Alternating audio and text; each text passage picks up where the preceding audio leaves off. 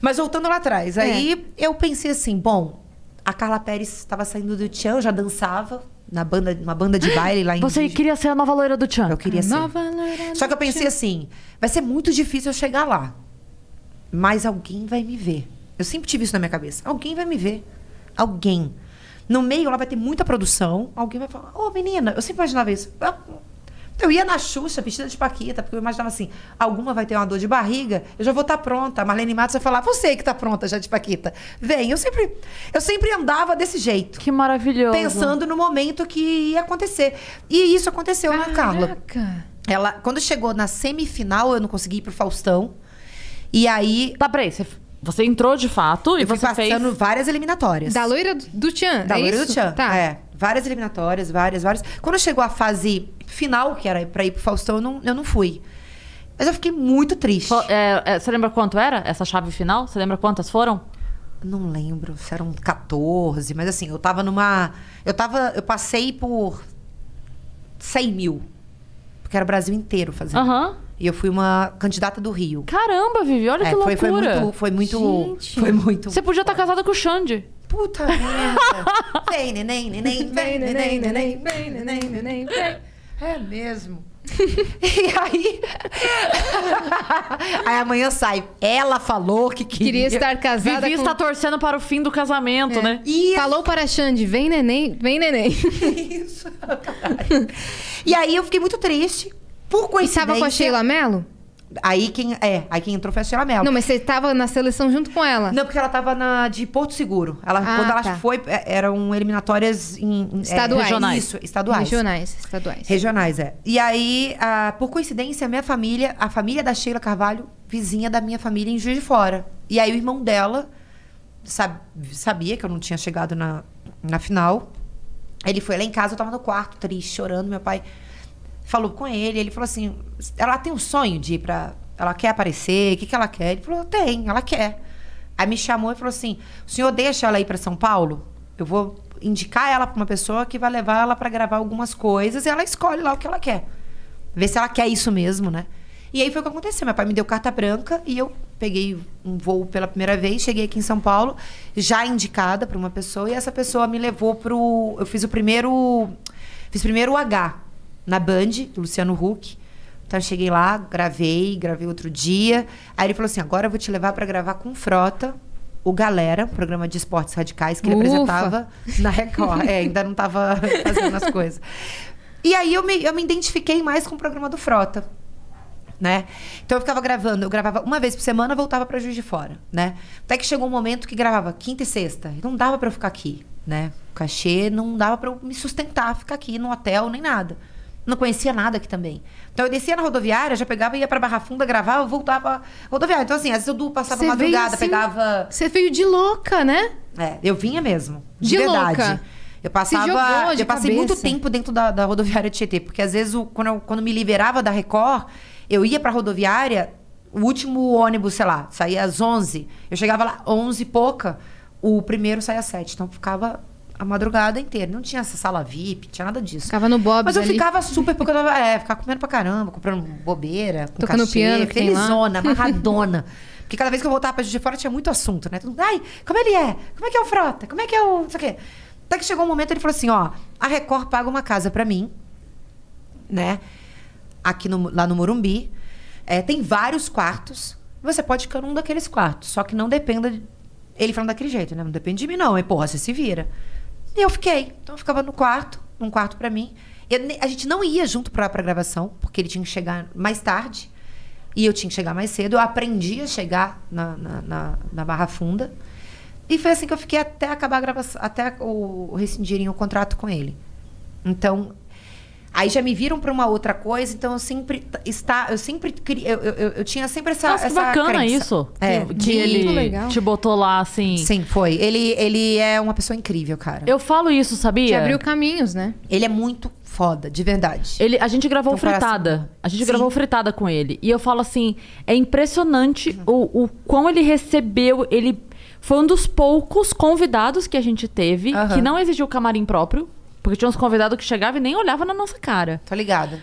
O Frota chegou, ele nem. Ah, porque o seu camarim é aquele. Não, que meu, cadê a galera? Onde tá a galera? Ele foi pro nosso camarim e eu lembro perfeitamente, assim, ó. Teve outros convidados que aí, de novo, não vou falar nomes, porque, enfim, não vem ao caso, mas de dar em cima de menina, de ficar fazendo graça com as modelos que abriam Aham. o programa e tal.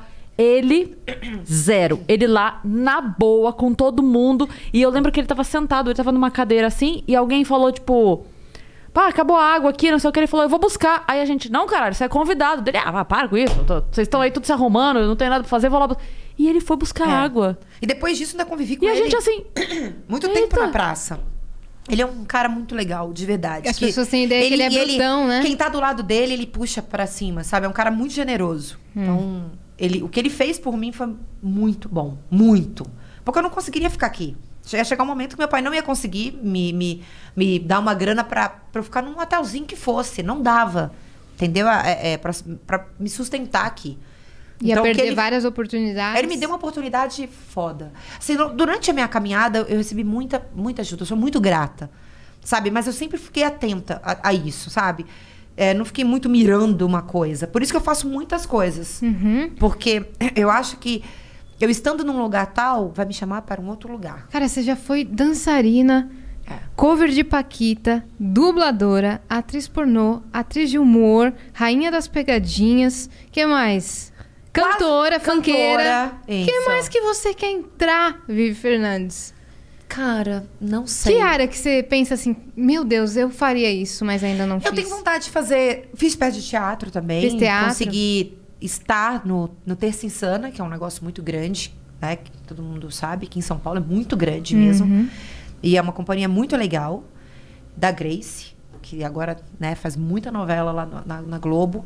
E ela me dirigiu, ela acreditou, eu estava disposta a isso. Né? Eu nunca recuo, eu, eu quero me jogar, eu quero aprender. Você fez teatro? Fiz teatro e eu fiz essa peça, um monólogo. Fiquei em cartaz com essa peça alguns meses no Teatro Augusta, né, aqui em São Paulo. sei, é bem legal o teatro. Com Augusto. esse monólogo. E ela teve toda a paciência, que também acho muito foda, a pessoa, né, ter, entregar o tempo dela, ela e um, um- ator também o que, que dirige, o Fábio. E eles ficaram me, me moldando. É, ela me isso pegou é e ela me lapidou. importante. E foi incrível. Isso é importante Porque demais. quando eu voltei pra TV, eu tava uma outra. Uma outra. Foi aí que foi um, foi um divisor de águas pra mim. Porque até então, quando você entra na TV e você faz o papel de gostosinha, a gente, eu falo a gente porque eu já fiz muito isso. Eu não quero ficar feia, não quero papel que faz eu chorar, eu não quero ser a resmungona, eu não quero que me xingue em cena. Eu quero entrar, ficar assim, gostosa e ir embora. Sério. Então, eu, ela me deu uma outra vertente. E quando eu vi que eu precisava ter eh, esse outro lado, que o gostosinho uma hora ia passar. E, e tinha que ter um outro lado, eu tinha que trabalhar um outro lado. E eu fui trabalhando isso. Então foi mais fácil trabalhar comigo, porque a pessoa, quando me escolhia, ela tinha isso. A bonita que chama atenção, a que tem um, polêmica, que tem um nome tal. Mas ela consegue, ela não tá nem aí, ela põe máscara, ela se desconstrói, ela põe peruca, ela faz a feia, ela faz a que chora. Ela não tá nem aí. Ela é Não zoada. tem o ego frágil. Isso, ela Você é zoada em entrega- cena. E eu até entendo quando as meninas começam, mas eu, quando eu comecei, eu tinha isso mesmo. Ah, eu quero ser só gostosa, não quero que me xingue, que fale isso. E de- quando eu me desprendi disso, as coisas fluíram muito pra mim. Muito. E aí eu comecei a andar em tudo. Sabe? Fui chamada pra muita coisa porque eu não tenho tabu com nada, nada faz eu ficar com raiva, eu sei que é o momento, é entretenimento. Desligou aquilo, a vida continua, vamos tomar cerveja junto. É isso, e eu entendi isso. Mas demora, você- é, é maturidade. Total. É maturidade. Então foi, foi abrindo portas pra mim quando eu entendi isso. Foi bem melhor. Abriram várias portas. Sim, várias. Por isso que eu, ai, faz câmera escondida de monstro. Chorona. Nem todo isso, nem todo mundo quer, né? Toda a, a mulher quer mostrar a cara dela, né? A menina e tá certa. No início você faz isso mesmo. Mas entrar nesse papel e que foi um foi, eu entendi a ideia do diretor de ter me tirado de fazer o papel de sempre a gostosa, que tá sensualizando. E, e falou, cara, eu vou te entregar um presente, e é um presente mesmo. Vamos ver se você segura isso. Que não vai mostrar isso aqui da sua unha. E as pessoas, mesmo depois, na- no dia seguinte, né? Passa no domingo. Na segunda mostrava o making off e apresentava quem era a pessoa que estava por trás daquilo. Deram vários nomes, ninguém acertou. Até hoje, quando eu coloco de TBT, ninguém fala, cara, não acredito que era você que fazia a Meu- chorona. É a chorona. Então foi muito legal é, esse divisor de águas. Então eu vou me jogando. Eu acho que não é mais ser a gostosa. Já, já são fases, Você entende? tem várias vertentes. São momentos. Mas continua sendo. É. Mas eu- e também não tem um problema com isso. Ah, mas você só faz papel que eu faço. Se me chamar pra fazer só a gostosa, vai ser a gostosa. Você aceita o papel Se é que a você tia quiser. gostosa, a mãe que vai ser gostosa, porque aí a gente vai mudando a- também o, o- a hierarquia O das target, coisas, né? E o que, que a o gostosinha que vai Santos... entrando, eu já viro a mãe da gostosa que vai. Então, eu não ligo, eu não, não me importo mais com isso. O que, que o Silvio Santos já te falou? Ele já conversou com você? Você já conheceu ele? Ele já fez um elogio, é, não foi pra mim, assim, mas é, numa câmera escondida. E ele fala, cara, como essa menina é boa. Porque eu- ele, ele, ele sabe que eu me entrego e a produção lá sabe disso. Nunca neguei nada. Ah, ela não vai fazer isso, ela não quer. Não, eu, eu digo sim pra tudo.